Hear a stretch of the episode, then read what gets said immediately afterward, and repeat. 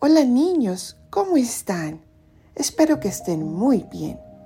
Hoy vamos a leer el Evangelio del domingo 9 de julio y lo escribió San Mateo.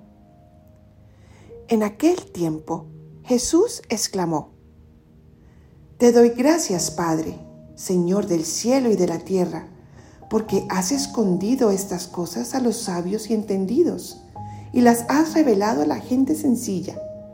Gracias, Padre, porque así te ha parecido bien.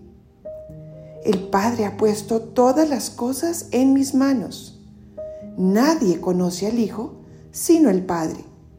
Nadie conoce al Padre sino el Hijo y aquel a quien el Hijo se lo quiera revelar. Vengan a mí todos los que están fatigados y agobiados por la carga, y yo les daré alivio. Tomen mi yugo sobre ustedes y aprendan de mí, que soy manso y humilde de corazón, y encontrarán descanso, porque mi yugo es suave y mi carga ligera. Palabra del Señor. Gloria a ti, Señor Jesús.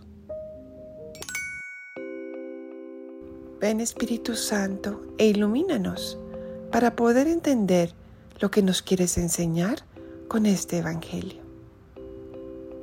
Niños, ¿les ha pasado que cuando tienen miedo se cogen de la mano del mamá o del papá y ya se sienten más tranquilos?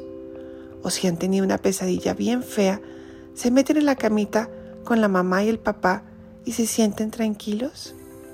Claro que sí, porque saben que ellos los aman y los pueden cuidar. Jesús también es así. Él va al Padre para recibir su fuerza cuando está angustiado y Él quiere que nosotros también vayamos a Él. Él es nuestro mejor amigo y nos ama con todo su corazón. ¿Y saben una cosa?